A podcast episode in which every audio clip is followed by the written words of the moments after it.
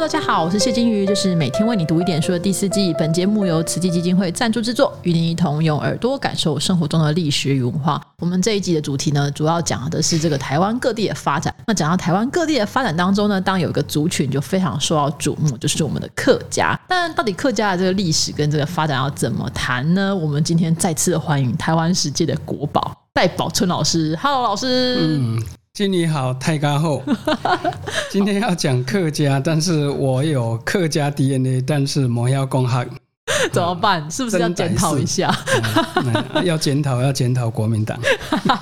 老师，客家人是什么时候来到台湾的？真的是唐山过台湾的那种状态吗？因为客家是台湾等于是移民史里面的一群嘛，哈，所以台湾原来是原住民啊，所以如果说大概要什么时候来，基本上还是主要是这个清朝帝国一六八四年统治台湾之后，哈，客家人才比较会来。那当然，如果要更往前推，也也可以有了哈，因为这个一六。六二年，郑成功来到台湾，底下当然有一些客家人，嗯，这个是有的，但是它的量没有到达说，哎，好像开始在台湾各地开拓。繁衍这样子，所以我们一般还是以这个清帝国统治台湾之后，哈，把它定为客家人跟胡老一样，都移民来台湾，差不多是那个年代。那当时的客家人都是来自广东嘛？因为我小时候都会看那个什么唐号，什么广东梅县呐，什么什么，都是来自广东比较多嘛？还是福建会有吗？因为谈这个唐号。台湾汉人有个习惯哦，比较老的民宅都会这样写，什么什么堂，什么堂哈，像姓林的就写什么西河堂。但是有一个特别哦，像那个客家人哈，他比如说姓刘的，他写彭城堂，因为从右到左，对，他会把那个堂写在中间，对，字比较小，对，所以写着彭城。嗯啊，这个有时候从这里就可以看出古老跟客家的区别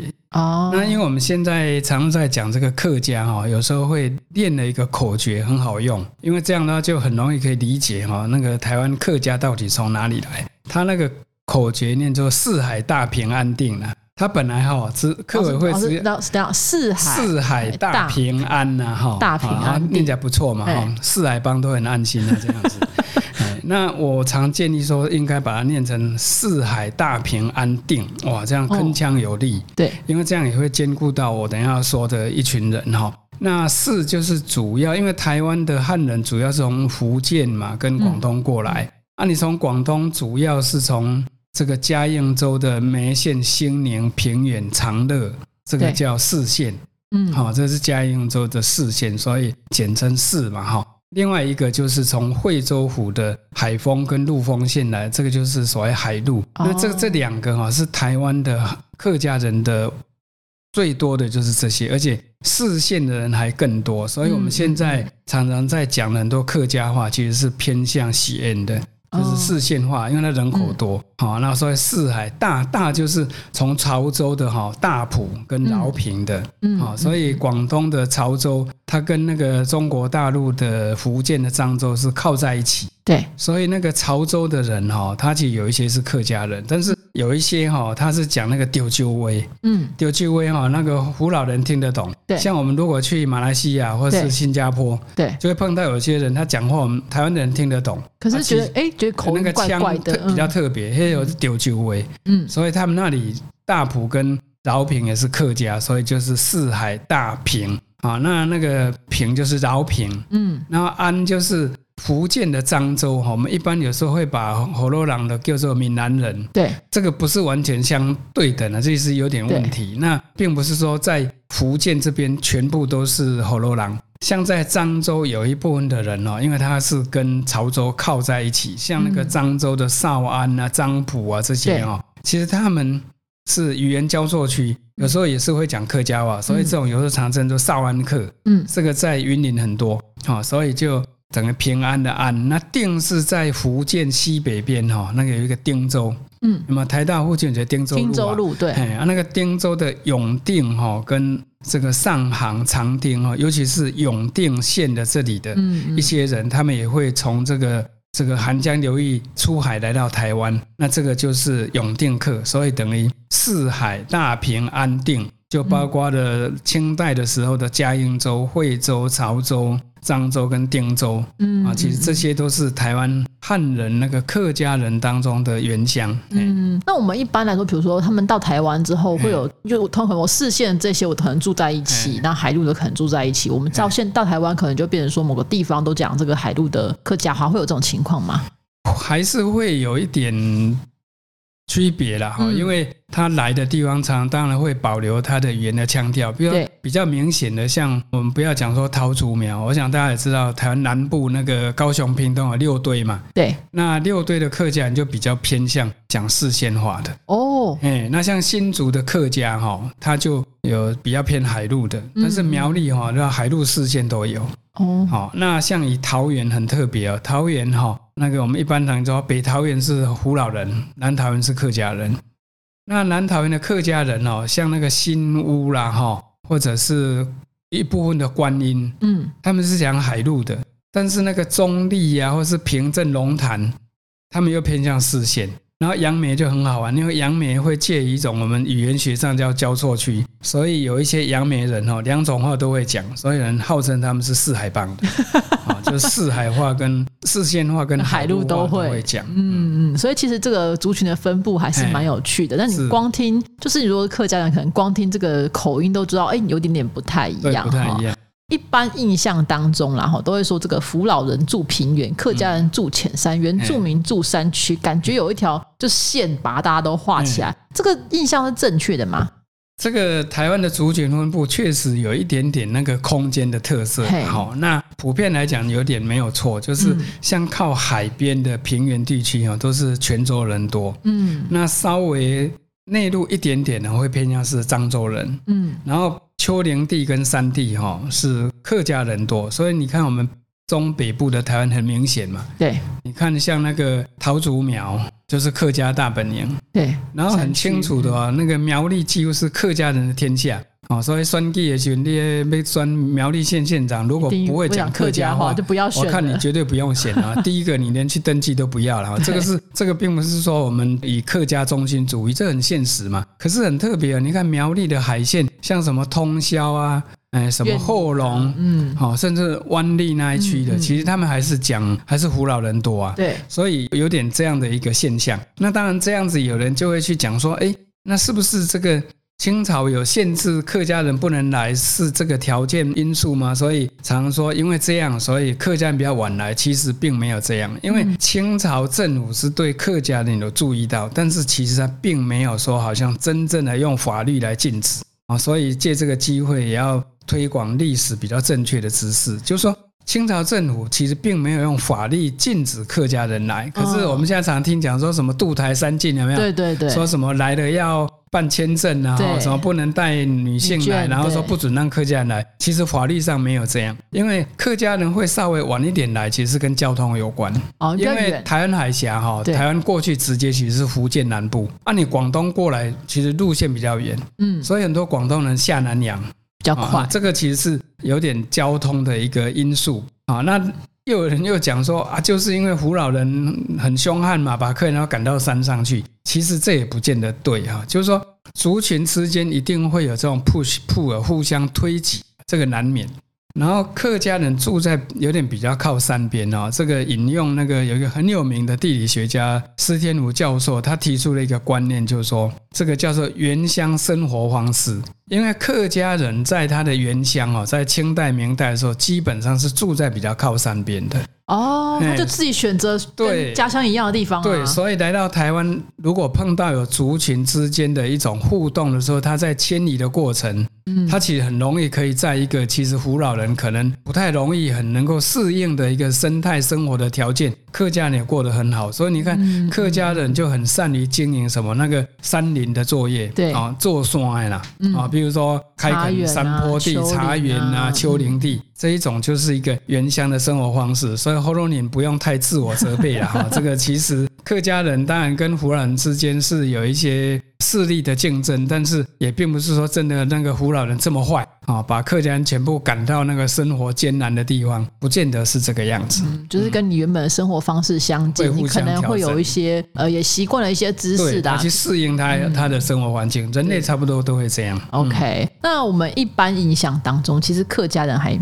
蛮团结哈，那另一方面就是好处是说团结啦，不好的说话就说很封闭排外哈。这个印象是正确的嘛？我们今天好像这个客家印象大破解。这个族群关系哈，本来就是有一些边界，这个边界有时候也是会变动跟模糊的啦。对，那以简单来讲，譬如说胡老人、客家人为什么之间好像会有一种紧张性啊？其实这个第一个是量的问题。量人数的湖南人人多嘛，嗯，湖南人多啊，客家人比较少，嗯，然后其实人性本恶嘛，啊，势力大的多少难免不是他故意，有时候也会欺负到别人，那狼都这样，跟他恭维嘛，他大声，所以他会对这种比较弱势的客家人，其实某种程度是有一点，我用把他打刮胡的欺负了，这个这样，然后再来一个是怎样？再一个就是说，因为客家人的原乡生活不容易，嗯。来到台湾也是要渡海，来到台湾又在靠山林的生活，因为这种生活的条件确实是比较要认真打拼，然后才拼出一片田园去生活，自然而然会影响到他的一种比较我们讲的一种很勤劳、很刻苦耐劳、很节省，因为生活物质的关系。对，因为普遍上确实在台湾哈。古老人是比较富裕，因为从清代就经营很多，因为他靠海边嘛，可以经营贸易。客家人确实是完全是用劳动来获取他生活的物质。像我们观察现在台湾社都看得出来，你看那个大企业、集团企业还是胡老人多，那个不单单只是量的问题哦，不是这个比例上这样来看。所以这样的话，当然会造成哎，客家人好像很勤劳，然后就很节俭。那节俭你又。那个胡老人对客家人又会形成一个所谓族群刻板印象，嗯，啊，一节俭，然后就说变成吝啬，对，哦，哎，后头你能讲客人做当生的啦，哇，那个这个，不要今天我跟金鱼去吃饭，那其实吃自助餐一个人一百五就够了哈，结果我付钱嘛哈，结果下个礼拜想说，哎，欣姐来炒那个波卡讲的好愉快，要跟金女去吃饭，结果跑去餐厅吃，结果一个人可能要花一千块。那就变成说，哎，上次我付，这次金鱼付。那金鱼当然说，心里想，我也是钱不是那么好赚的，我又不是郭台铭，对不对？所以想说，那我们还是用荷兰式的，一人一半。啊，那上个礼拜这个胡老就觉得，哦，这个金鱼以为它像金鱼那么大气，结果真的很小气，很荡生。是是，就会这样子啦。对。然后再来，其实一个很重要的原因呢，其实是有时候是经济的因素，还有譬如说语言问题啊。因为哈，胡老人、客家人之间，他其实语言不通的，嗯，而且甚至不通哦。对。可是呢，因为胡老人他人多势众啊，他不会讲客家话，听不懂，他无所谓，他过得很愉快，对，他过很愉快啊。啊，客家人其实多多少少要跟其他往来哦，其实他给 game 听得懂。对。啊，胡老人难免这个多事族群哦，就自我中心很重。对。所以有时候觉得。客家人讲话他听不懂，他也不想学，嗯，所以也有一句话也欺负客家人的，讲卖公诶 K 为公该 K 为你矮矮听不啦，因为客家话讲你叫你嘛，我叫矮，对，那我们所有人讲话，全世人讲话都一样，发音一定不是你就是我啊，对啊，对不对？你叫金女，我叫戴老师啊，然后对不对？一定是你跟我啊啊，他只听得你跟矮，他也也搞不清他什么意思。然后就故意讽刺说：“公开你你爱爱听不啦？”客家人听完不就有很受伤吗？是啊，然后听不懂以后呢，就会有误解。对，然后误解，譬如说，哎，那客家人因为人数比较少，他确实很团结，所以有一个现象哦，客家人非常重视那个宗族主义。嗯，比如说同宗的在一起，然后比如说建那个宗祠。对，那每年就是固定在那个大概一年有两次左右，他们共同祭祖。哦，那个来的很多人的，上百上千的。他真的很团结，就是他以一个宗族的力量哦，作为他们一个 in group 的一个向心力是很强。那相对来讲哦，那火洛郎其实人多势众，就会变成一盆散沙嘛。对啊，看他们那么团结，所以就会觉得说，哦，这些人都很团结的结果，就会变成说他们很排外哦，因为他们像一个小团体一样，其实是一种刻板印象。嗯嗯。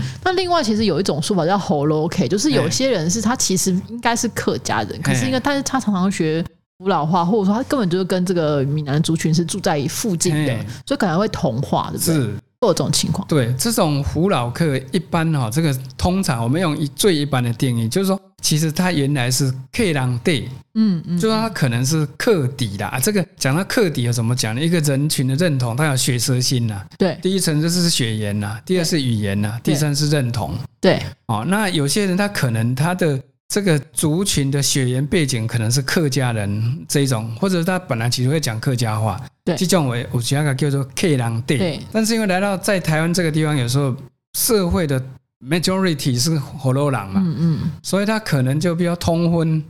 或者是他不会讲客家话了。那这一类有时候就变成胡老客，我们比较可以用来范围的，大概就是说，譬如说像云林的二轮伦贝西罗这个地区，有很多嗯其实他在原乡是属于少安，其实会讲客家话。对。但是在云林，现在你在讲谁讲客家话？只有那少数人讲。啊，所以这一种也是，或者是说像我们彰化的比较集中的地区啊，有一些其实祖籍是潮州来的，对。比如说像田尾啦、花坛、分园、园林这个地区哈、他们其实祖先其实是潮州，但是他们、哦，可是没有人也不会讲对不会，甚至甚至嘛，嗯。然后数的发挥数典忘祖之天性，哎，忘了自己原来祖先是客家人，所以后来经过这几年来，大家研究客家才哇，原来是自我发现，啊，甚至从此不敢就 K 狼公 K 狼啊，哎这种会叫少安客。是另外一个是都市化，因为我自己有一次看说，哎，台北竟然有客家什么博物馆、客家园区，然后客家园区啊，诶台北州路啊，对对对有有有。台北有客家人哦，就觉得好像不像我们传统印象里面的台北嗯。台北吼，是，对。会有这种都市化的倾对向。，都会当然有客家人，可是都会不管什么人都一样，就是说他因为所谓的都市就是人的比较个别的特质会隐形化，对然后呢，因为都市里面很多那个主流的一个文化会让比较非主流文化会边缘化，嗯，那客家相对是边缘化，是。所以客家人常会有时候甚至自我隐形他的身份，就是说，因为客家人长期有点会会觉得说，哎，公客为把人啊听不啊，好，然后又讲说好像客家被刻板化，都觉得好像真是很吝啬啦，不好相处，拍到底有没有？所以有时候他会隐形化，然后他的语言又不是主流语言，所以他会变成自我的线索。嗯哦，我有时候曾经早上走过台大，那听到他早起，他讲客家话，看我走近了，马上切换频道了，马上该讲 Mandarin，对哇啊！我曾经还跟他开玩笑说：“你讲好没问题啊，嗯就是你讲客家话没问题。”他们对我笑一笑，嗯 就他会自我的等于是隐藏他的身份，这个是都会族群的性格啦。其实我们在台北哦，有几个地区客家比较多，像哈、在南昌街啊、罗斯福、丁斗区有些客家，还有一个地方以街道来讲，通化街有很多客家人。哦，真的。还有一个区块就是大概松山车站附近，嗯。哎，因为客家人跟铁路有关系，有没有？我们那个松山附近不是有一个那个铁道埔啊，呃铁那五分埔不是有一个铁那个松山松山机场，哎，那个不是飞机的机了哈，就是修复火车的那个机场。因为那个这个几个区块其实是有些客家人，OK，哎这其实就跟迁移有关了，就是我们进入都市之后，其实大家都多少都会隐藏，只是因为可能闽南人真的是比较多，或对。反正真的是比较多，所以我们还是会讲。但是客家人可能就就因此来隐藏哈。那但是我们有说到客家文化跟精神，就是那种什么唐山过台湾没有半点钱，但是另外一个的话，就还有个娘讲精神，对应景精神 这样，然后就还有个就是那个蓝山跟花布，嗯但是蓝山跟花布其实是两个完全不一样的东西，就是一个是很花俏，一个是很朴素。那这两样东西为什么会成为就是客家精神的代表啊？以前的人真的会穿这个衣服吗？讲到这个，我都觉得自己都笑。我我之前曾经帮忙还写过一本介绍客家的一般的读物，叫呃这个油纸伞蓝布衫哈，因为油纸伞是代表美容的客家的一种传统工艺的哈，那蓝布衫是代表那个客家女性的衣服。其实这个我要先讲一件事，就是说，其实以前台湾传统的衣服的材料都是进口的啊，因为台湾清代没有纺织业，那进来的从中国大陆来的棉布到开港通商西洋的棉布，我们知道棉布基本上都是白颜色比较多，或是有一点点的黄，浅浅的黄的一点点而已。那其实为了要哈能够耐洗耐穿哈，台湾其实都会染色。那染色台湾用的很多，就是台湾一个天然的染料，就是 indigo 蓝靛嗯嗯嗯，哦，那个北台湾很多啊，三家都有那个染坊，对，把它染成蓝色来穿，这个耐穿耐洗，好这样子。好，那当然也会染成像咖啡色的那个是用鼠狼，嗯。来也有说猪能，嗯，那一种会男的穿的比较多。所以其实那个蓝色的衣服，其实在早期清代传统的社会，其实很多的女性都在穿，就不是只有不是纯粹是客家。啊，但是因为可能有一种我们知道族群都会有一种 body culture，就是一种所谓身体文化的象征，所以那个客家人穿那个蓝布衫以后，他可能会住在比较，因为客家比较住在乡村地区，那都会或是比较对外方便的地方，他其实会服装会改变。哦，啊，比如说经过红嘿嘿经过那个那个日本嘿时代以后到现代以后，它比较会改变。反而客家的女性可能保留她比较传统的一个这样的，她穿蓝色的这样的上衣，这个蓝衫，而因此而建立了一个所谓所谓我们一常讲的用学术一点的了哈，图像化、符号化了。嗯啊，所以就把它强化的时候，再代表客家啊，其实不是绝对只有客家的。另外哈，再来就是把那个花布变成它的象征，我觉得这个可能这是我的讲法哈，因为我等下要解释这些其实都是的 tradition，嘿因为事实上花布就是台湾过去有时候在喜事，譬如说家里有新郎新娘结婚，一定会买新的棉被做新的被单。台湾有一个特色，它会用很多哈看起来非常鲜艳的颜色构成台湾，我把它称作台湾原生之美。你去看那嘎基蝶啊。啊，包括我们同志游行那五种颜色，你看我们台湾对，啊，甚至那个乡间歌舞团有没有？也是不松歌舞松歌舞啦嘞，那种就是很鲜艳颜色。其实那个是在一个所谓色彩学是非常特殊，其实是那个外国人有时候都注意到，你看起来好像不协调，其实刚好反映台湾一种非常我把它称作原生之美的颜色。那他去常常会做那个被单哦，就是用那个红花这样去做的。对，哦，今你如果回去问妈妈或阿妈。其实以前都可能有，对，那个棉被的被单就是很花，然后有各种牡丹，对对对，什么鸟啦，什么有的没有。然后我认为应该是那一些花布用剩下之后，他把它拿来去做什么？比如它绑在那个斗笠的上面。哦，有没有他们采茶或是农作的时候，不是要绑在那斗笠上面，要变得很鲜艳？那就因此而构成了这样等于客家。一个族群一个 body culture 的现象，以及它劳动服装的现象而形成，后来就把它表象化。那因为在台湾族群互证运动呢，常要去凸显族群的特色，譬如说，哎，还我母语，我要强调讲客家话，对，啊，要强调讲客家的产业，就去创造了油桐花，嗯，啊，像最近说，因为客家人从事樟脑事业，就有樟之细道，对。所以我觉得这个是某种程度是它原来有一些族群的元素，嗯，那后来为了要去凸显这个族群，就是把它 symbol 化了，对，把它特意的表征化，啊，总是要找一种东西嘛，所以这也是一个被发明的是，所以霍布斯邦也可以用在客家，就是这是一种 infinity 的 tradition，所以有人说这个 folklore 的民俗，现在也可以把它说像假新闻一样叫。fake 对。啊，就像现在有一些硬把它弄出来的，对对，几乎像那个客家，比如说客家地区会拜义民嘛，对。台北人的客家都已经住在台北几十年了，你看台北不是还会办什么义民祭嘛？对对，甚至还有人家说差一点要盖义民庙，幸好有人踩刹车了，因为在台北都会去，你硬要盖义民庙没有多大意义嘛。那这个就是我们常讲的一种族群文化的表征化哈，然后总是要去创造一些这种象征性的东西来作为代表。那久了以后就这样啊，所以有人就讲说。啊，什么去北浦去喝擂茶？那个老的客家人说，我们哪有这种擂茶？后来才发现说，那个擂茶其实事实上是。中国大陆的客家人来台湾，他们有那一种的传统啊，反正说也有客家，对啊，就把它变成客家擂茶。对，我们现在那个新竹还是哪里有个，还盖了一个土楼，不是吧？对呀，那其实台湾也没有那个，我们也没有土楼。是台湾其实是有比较某种程度的四合院，你不会把它火房圆楼化，对，但是没有真正的土楼嘛。所以你硬气创出来，那只好苗栗变成文字馆，